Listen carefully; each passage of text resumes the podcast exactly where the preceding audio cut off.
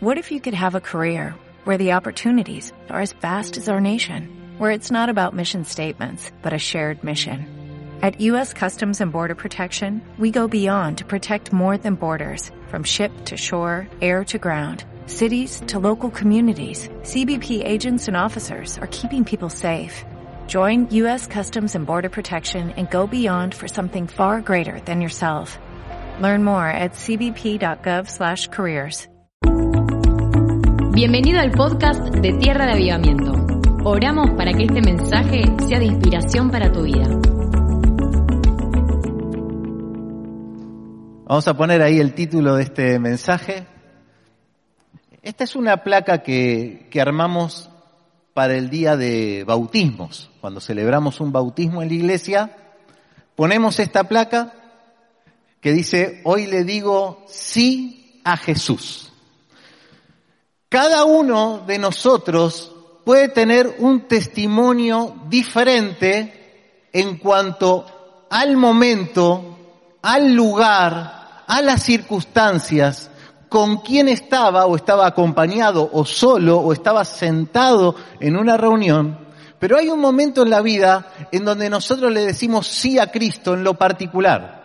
El día que entendemos que la cruz de Jesús tiene un significado eterno y fundamental para mi vida. Porque en la cruz Jesucristo cargó con todos los pecados de toda la humanidad.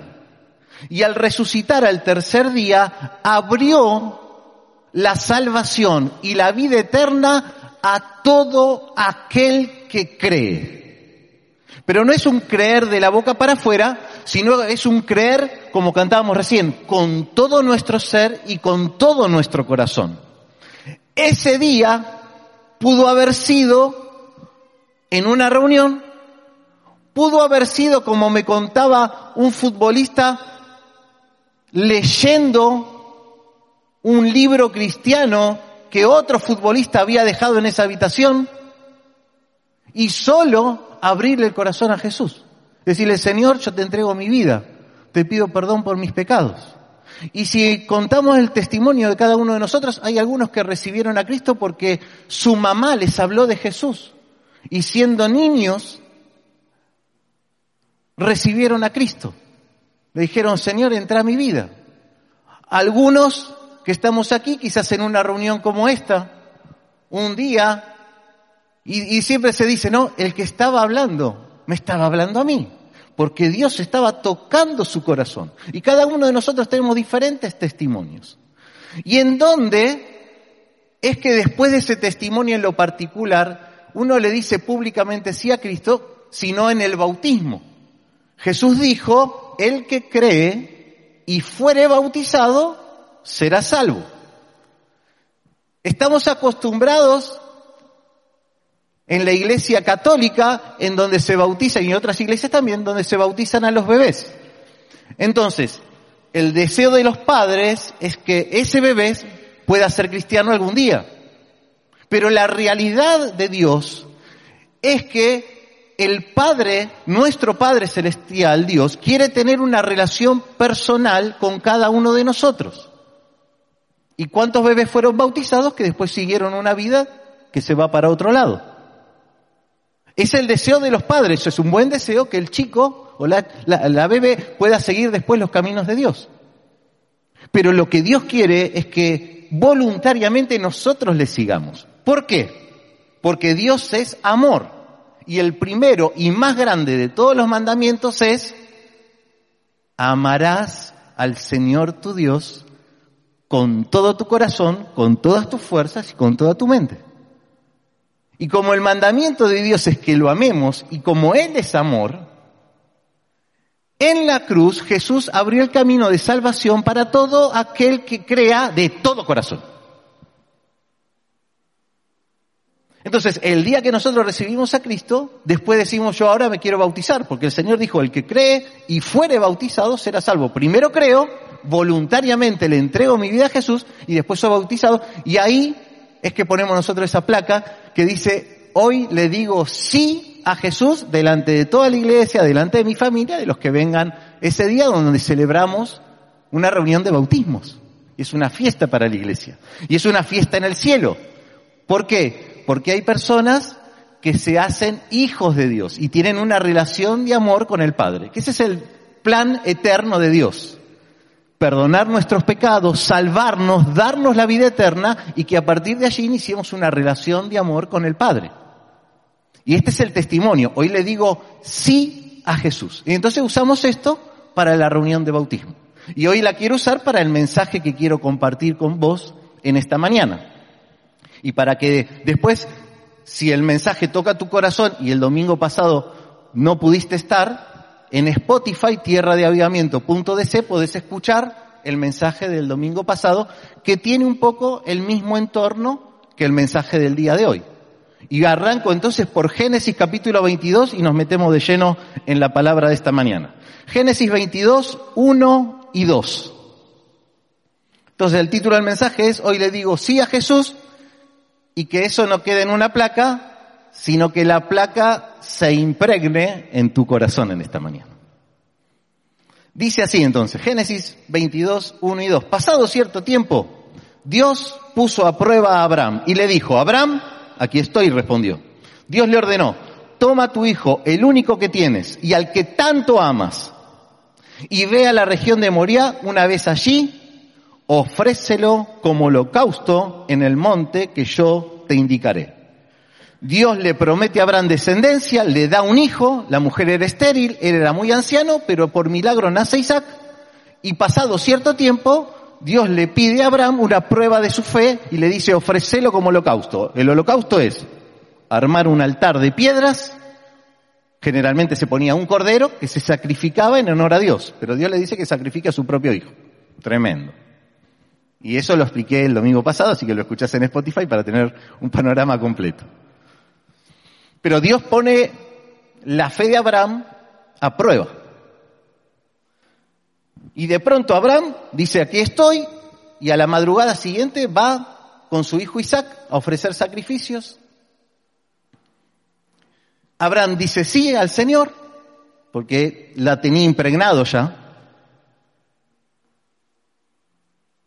Isaac, que ya tenía 13, 14, 16 años, era un muchacho, dice la Biblia, no se resiste y dice, cuenta la historia que Abraham ata a Isaac y está dispuesto a sacrificarlo. Así que Abraham dice que sí, Isaac no se resiste, dice que sí, y está el cuadro. El altar, el muchacho adolescente Isaac atado y Abraham con el cuchillo. Y ocurre esto, ¿no? Fíjate lo que dice el versículo 11 y 12. Pero en ese momento, en ese momento, el ángel del Señor le gritó desde el cielo, Abraham, Abraham, aquí estoy, respondió. No pongas tu mano sobre el muchacho ni le hagas ningún daño, le dijo el ángel. Ahora sé que temes a Dios, porque ni siquiera te has negado a darme tu único hijo. El ángel del Señor es Dios mismo, es el Señor mismo, que le grita desde el cielo. Ahora sé, después de esta prueba de fe, ahora sé que temes a Dios porque no has negado ni a darme lo que más querías. No te negaste, Abraham. Y ahora eso Dios lo sabe. Y Dios lo sabe no por lo que Abraham decía, sino por lo que Abraham estuvo dispuesto a hacer hasta último momento. Esa prueba de fe se pasó con obediencia. Y la primera vez que escucha Isaac la voz de Dios es en el momento que estaba en el altar, justo cuando iba a ser sacrificado. Pero él escucha la voz de Dios. Pero el Señor habla por segunda vez y le dice esto, versículos 15 al 18. Después que Abraham detiene ahí el sacrificio, el ángel del Señor, dice la escritura, llamó a Abraham por segunda vez desde el cielo y le dijo, como has hecho esto y no me has negado a tu único hijo, juro por mí mismo, afirma el Señor, que te bendeciré en gran manera. y que multiplicaré tu descendencia como las estrellas del cielo y como la arena del mar. Además tus descendientes conquistarán las ciudades de sus enemigos, puesto que me has obedecido, todas las naciones del mundo serán bendecidas por medio de tu descendencia. Dos veces habla el Señor desde el cielo. La primera le dice, para, ahora sé que temes a Dios porque no me negaste nada. La segunda vez, uh, le da una palabra de bendición tremenda. Poneme la placa. Eh, son tres puntos del mensaje de esta mañana. Esto ha sido solo la introducción. Los tres puntos son prueba de fe, obediencia, plan de bendición. Prueba de fe, obediencia, plan de bendición. La prueba de fe, entrega lo más precioso que tenés, al que tanto amas, el único que tenés. ¿Y dijeron los dos? Sí. Prueba de fe. Obediencia. Isaac fue atado, Abraham no le negó nada al Señor. Si el Señor decía algo, Abraham, todo que sí. Obediencia. No me negaste nada. Ahora, después de la obediencia de Abraham y de Isaac, se activa el plan de bendición. ¿Cómo somos nosotros? Queremos el plan de bendición sin pasar la fe y sin pasar por la obediencia. Pero no funciona de esa manera. El plan de bendición se activa en la fe y en la obediencia. Fe, confianza en el Señor. Obediencia, todo que sí. Hoy le digo sí a Jesús. Sí a sus mandamientos, sí a sus caminos, sí a lo que Él quiere. Fe y obediencia. Desata el plan, poneme la próxima placa. Fíjate el plan de bendición de Dios. Porque Dios quiere este plan de bendición para tu vida. Dice, tiene cuatro partes. Te bendeciré en gran manera. Está hablando el Creador. El Creador va a crear nuevas realidades para Abraham. Y le dice, te bendeciré. Hace falta que Dios diga, te juro que, pero te lo dice. Dios dice que jura por sí mismo. Y dice, ahora sí, te bendeciré en gran manera, por si había que aclararlo, ¿no? Cuando Dios dice en gran manera, olvídate. El otro día descubrieron un planeta, no sé a cuántos, 100 millones de años luz. Bueno, esa es la manera que Dios crea las cosas, ¿no? No vas a llegar nunca ahí. Pero a Dios no le alcanzaba con hacer un planetita. Hizo miles y miles de galaxias, de sistemas solares. Muy interesante. Te bendeciré en gran manera. Es un plan de bendición tremendo, sobrenatural. Multiplicaré, te multiplicaré sin límites, como la arena del mar, como las estrellas del cielo. Mirá el plan de bendición. Poneme la próxima. Y después se mete incluso en bendecir la descendencia y dice, te daré una descendencia de conquista. El legado tuyo va a ser un legado de conquista. Y dice, por tu obediencia y por medio de tu descendencia voy a bendecir a todas las naciones de la tierra. Un plan de bendición que se activó por la fe y por la obediencia.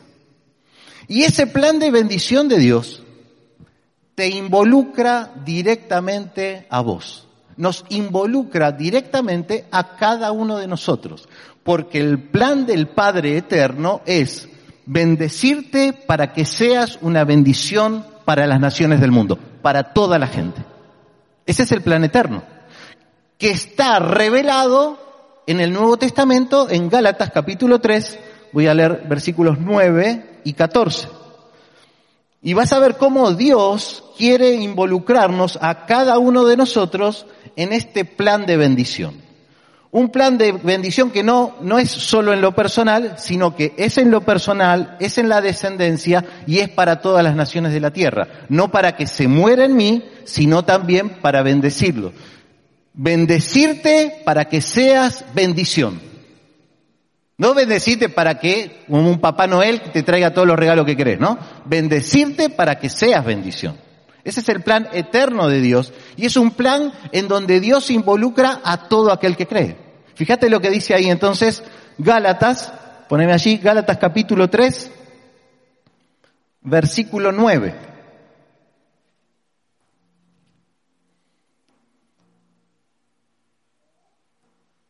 Así que los que viven por la fe son bendecidos junto con Abraham, el hombre de fe.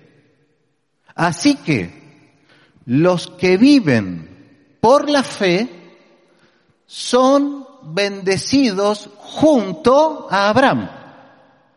El plan de Dios era no solo bendecir a Abraham y que a través de su descendencia venga Jesucristo y sea una bendición para las naciones de la tierra, sino que el Señor dice, ahora todos los que viven por la fe van a ser bendecidos junto a Abraham. No nos viene a nosotros el oulet, los rezagos, lo que le quedó a Dios de la temporada anterior. No. Nos viene exactamente una bendición en gran manera. Dice el versículo, estoy en el capítulo 3 de Gálatas y ahora voy al versículo 14. Dice allí el apóstol Pablo,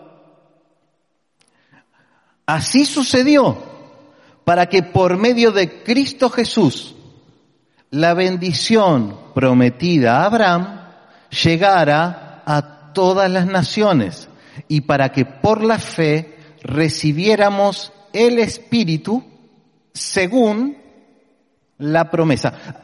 Dios quiere involucrarnos a todos en ese plan de bendición.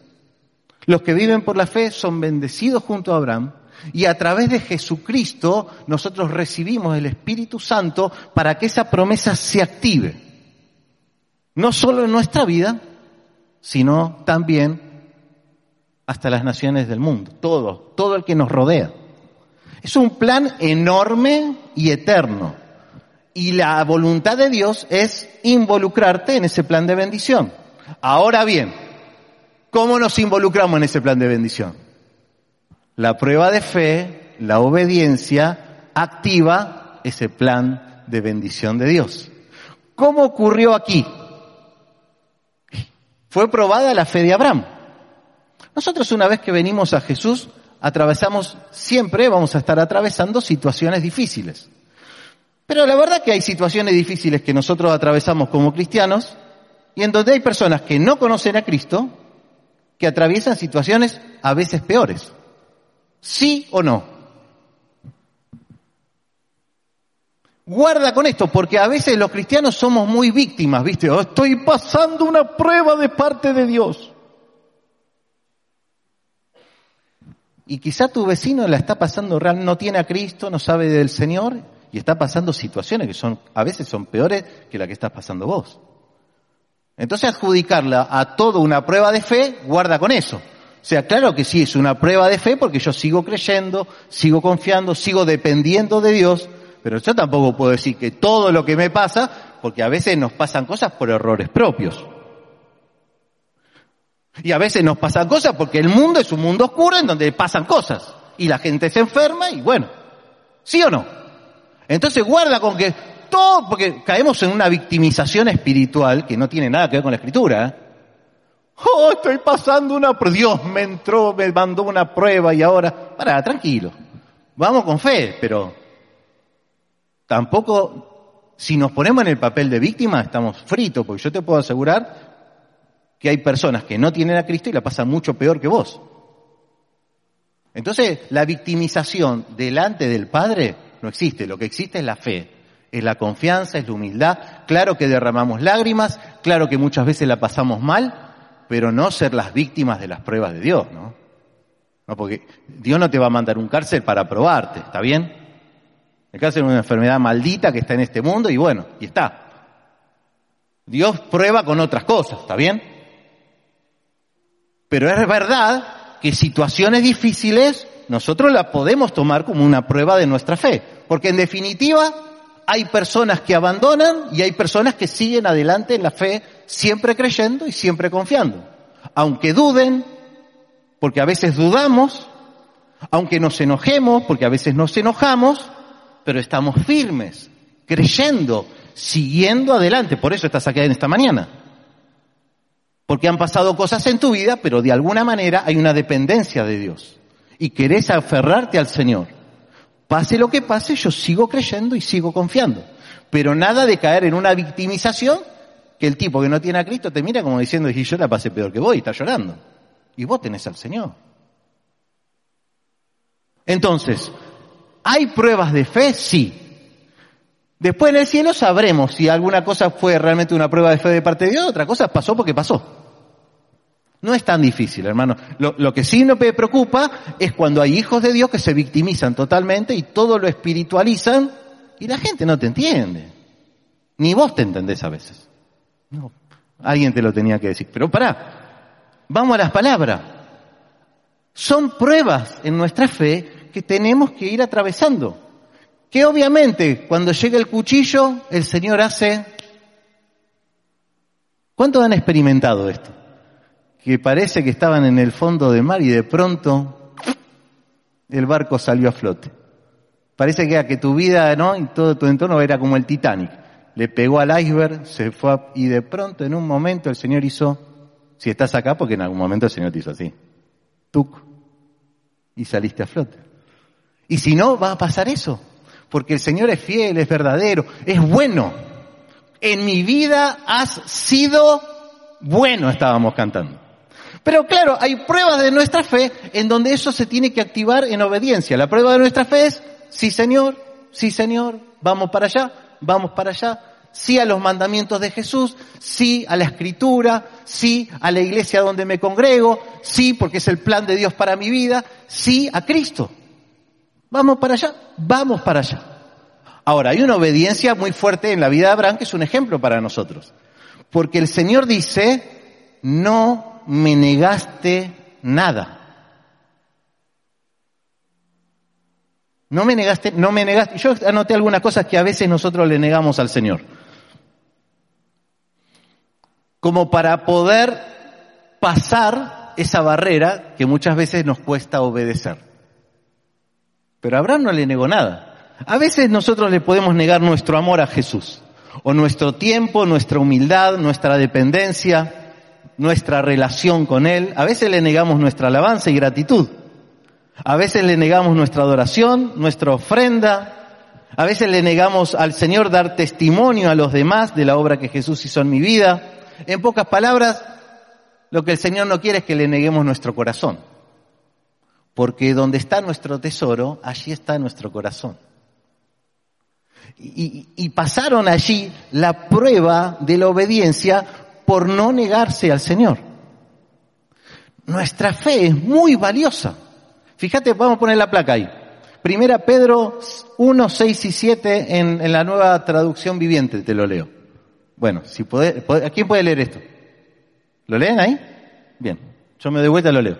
Así que alégrense de verdad. Les espera una alegría inmensa Usted se tiene que alegrar en la esperanza de una alegría inmensa que viene. Aunque tienen que soportar muchas pruebas por un tiempo breve. ¿Está claro, no? Uno tiene que estar alegre por la alegría inmensa que va a venir, aunque tiene que soportar muchas pruebas, pero por un tiempo breve, temporal. Estas pruebas demostrarán que su fe es auténtica está siendo probada de la misma manera que el fuego prueba y purifica el oro. Aunque la fe de ustedes es mucho más preciosa que el mismo oro. Hay un tema de valoración. Tenés lingotes de oro de un lado, la fe en Jesús en otro. Vale mucho más la fe en Jesucristo que todos los lingotes de oro del mundo. Es un tema de valoración. Entonces, si al oro, cuando se extrae, hay que purificarlo por fuego para que caigan las impurezas y dejar el oro ese 24 quilates, la fe, que vale mucho más que todo ese oro, tiene que pasar por el fuego de la prueba para purificarse, para que quede refinada y más pura. ¿Por qué? Porque la fe vale mucho más que el oro. Si usted tiene el oro, es lo que tiene. Te peso los quilates, digo, bueno, 24 quilates, ¿cuántos gramos tenés? Tanta plata. Se acabó.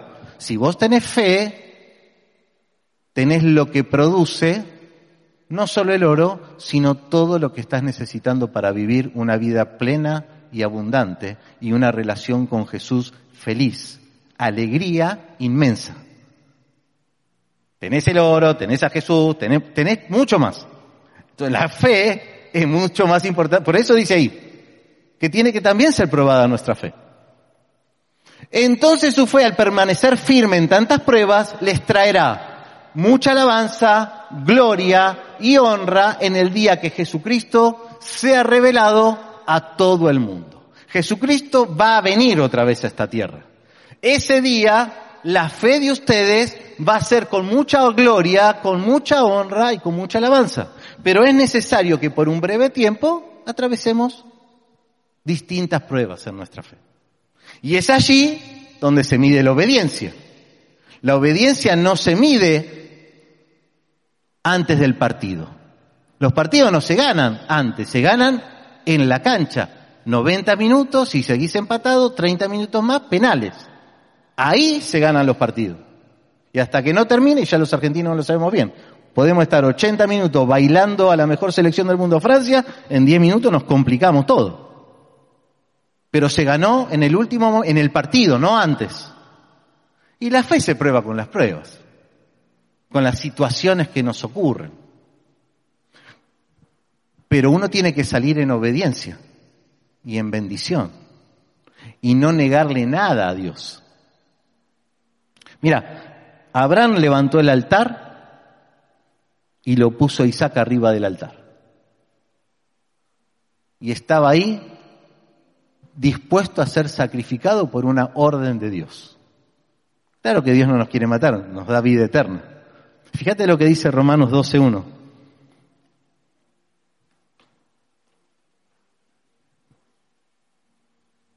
Romanos capítulo 12, el versículo 1. Por lo tanto, hermanos, tomando en cuenta la misericordia de Dios, les ruego que cada uno de ustedes en adoración espiritual ofrezca su cuerpo como sacrificio vivo, santo y agradable a Dios. la palabra clave es ofrecer. Abraham ofrecía a Isaac, no le negó nada a Dios. Y ahí lo que dice aquí Romanos es la misma figura. Si está el altar, uno mismo se tiene que poner dispuesto a no negarse nada al Señor. Jesús dijo, el que me quiera seguir, niéguese a sí mismo, tome su cruz cada día y sígame. Negarse a sí mismo es, y yo naturalmente tengo tendencia a no darle todo a Dios. te doy un poquito, pero esto, esto, esto y esto no. Negarse a sí mismo es esa tendencia, como hizo Abraham, darla de baja. Y decir, Señor, yo no te voy a negar nada. Ni mi amor, ni mi adoración, ni mi alabanza, ni mi servicio, ni mi testimonio, no te voy a negar nada. Y Abraham, Isaac solito se puso en el altar y es el ruego del apóstol Pablo para las generaciones y generaciones de hijos y de hijas de Dios pónganse solitos en el altar, ofrezcan su propio cuerpo como, como sacrificio al Señor, santo, agradable a Dios. ¿Por qué? Porque eso activa el plan de bendición. Si no, nos vamos a perder de vivir en el propósito eterno que Dios tiene para tu vida. Y el propósito eterno que Dios tiene para tu vida es bendecirte en gran manera para que seas bendición a todos los demás. Dios no quiere destruirte con la prueba.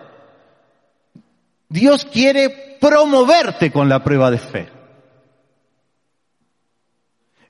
las temporadas de prueba, de dificultades y de desierto no son para destruirnos, sino para promovernos en un nivel de fe mayor que alcance las bendiciones que Dios tiene y que alcance a través de mi vida la bendición que Dios tiene para todos los que me rodean. La luz de Cristo alumbra de tal manera que puede transformar todo en mi corazón. ¿Cuándo qué? Cuando yo no le niego nada.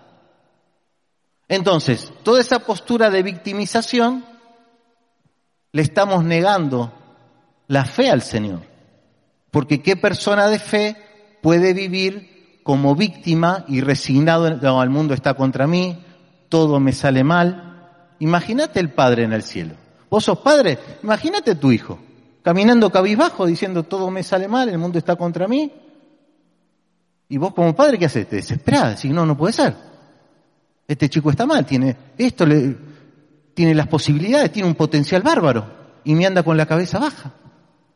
Imagínate el Padre Celestial, cuando un hijo una hija de Dios le está negando esa dependencia, esa confianza.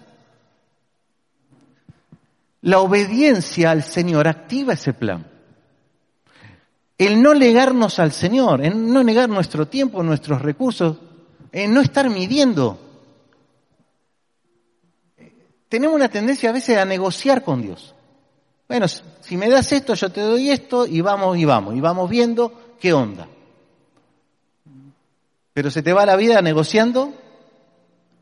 A ver, una entrega parcial es un evangelio parcial y es una bendición parcial.